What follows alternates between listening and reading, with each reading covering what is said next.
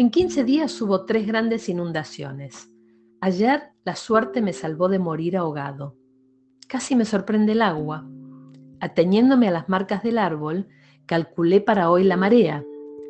Si a la madrugada hubiera dormido, habría muerto. Muy pronto el agua estaba subiendo con la decisión que tiene una vez por semana. Ha sido tanta mi negligencia que ahora no sé a qué atribuir estas sorpresas a errores de cálculo o a una pérdida transitoria de regularidad en las grandes mareas. Si las mareas han cambiado sus costumbres, la vida en estos bajos será todavía más precaria. Me acomodaré, sin embargo, he sobrevivido a tanta adversidad. Viví enfermo, dolorido, con fiebre, muchísimo tiempo, ocupadísimo en no morirme de hambre sin poder escribir, con esta cara indignación que debo a los hombres. A mi llegada había algunas provisiones en la despensa del museo.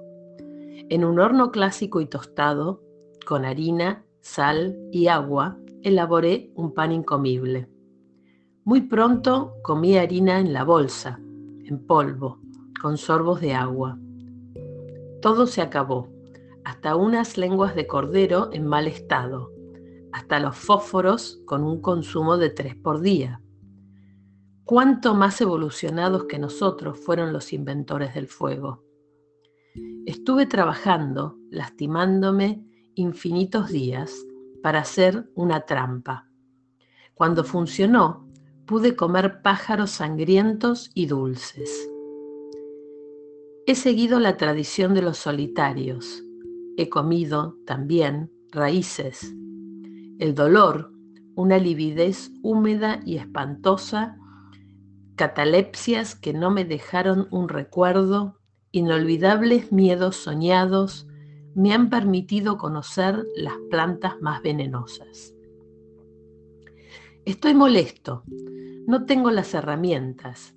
La región es malsana, adversa, pero hace unos meses mi vida actual me hubiera parecido un exagerado paraíso. Las mareas diarias no son peligrosas ni puntuales. A veces levantan las ramas cubiertas de hojas que tiendo para dormir y amanezco en un mar impregnado por las aguas barrosas de los pantanos. Me queda la tarde para la casa. A la mañana estoy con el agua hasta la cintura. Los movimientos pesan como si la parte del cuerpo que está sumergida fuera muy grande. En compensación, hay menos lagartos y víboras. Los mosquitos duran todo el día, todo el año. Las herramientas están en el museo. Aspiro a tener valor, a emprender una expedición y rescatarlas. Tal vez no sea indispensable. Esta gente desaparecerá.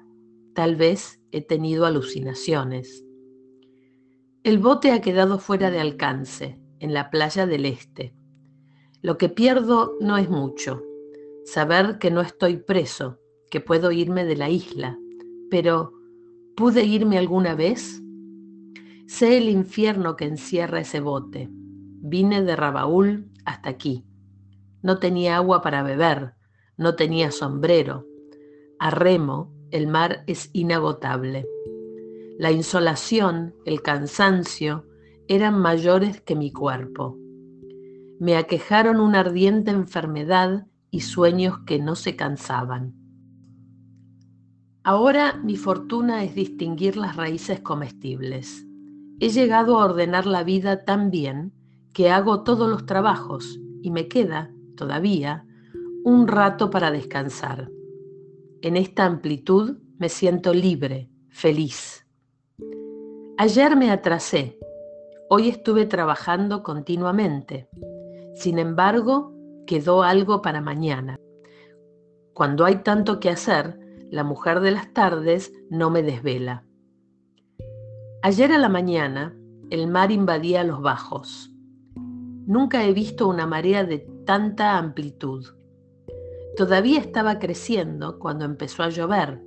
Aquí las lluvias son infrecuentes, poderosísimas, con vendavales.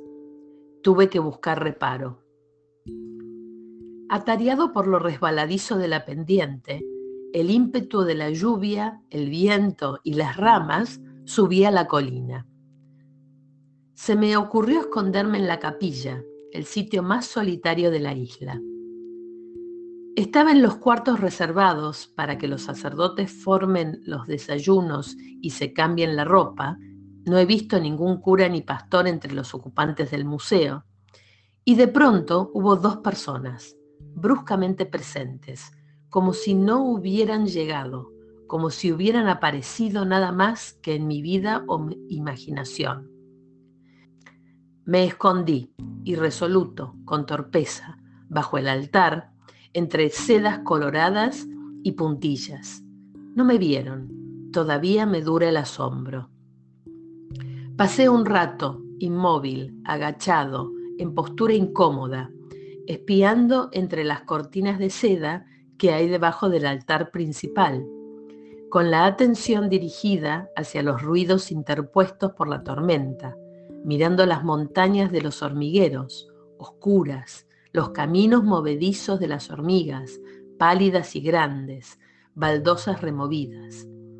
Atento a las gotas en la pared y en el techo, al agua estremecida en las canaletas, a la lluvia en la vereda cercana, a los truenos, a los confusos ruidos del temporal, de los árboles, del mar de la playa, de las inmediatas vigas, queriendo aislar los pasos a la voz de alguien que estuviera avanzando hacia mi refugio, evitar toda aparición inesperada.